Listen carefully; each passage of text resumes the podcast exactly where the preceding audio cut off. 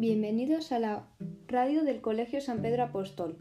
Hoy vamos a hablar sobre un raro puma blanco que pone de relieve una peculiaridad de la especie. Recientemente han surgido las fotografías de un joven puma macho recorriendo el Parque Nacional Serra dos Orgaos, en el sudoeste del, del Bosque Atlántico, de Brasil. Las fotografías sacadas en 2013 fueron el primer caso confirmado de un puma salvaje con leucismo, una mutación genética da la mayor parte de su cuerpo un color blanco.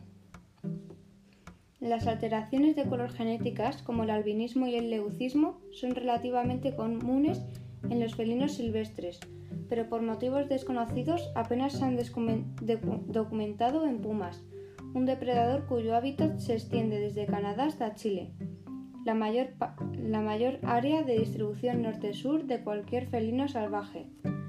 Por ejemplo, el melanismo, un, excedente del pigmento negro conocido como melanina, se da en 14 de las 40 especies conocidas de felinos salvajes. Pero nadie ha documentado nunca un puma negro, ya sea en, cautiverio o en la naturaleza.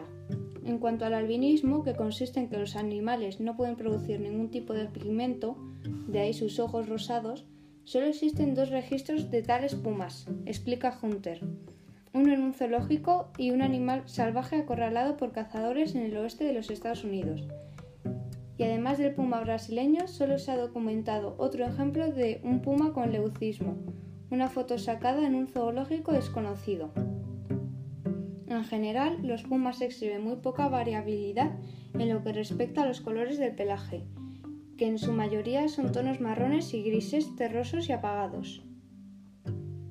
Después de que se sacaran las fotos, los investigadores esperaban capturar al, felino brasileño para realizarle un análisis genético, pero según Cecilia Kronomemberger de Faria, analista ambiental del Parque Nacional donde se ha visto al puma, no lo han vuelto a ver.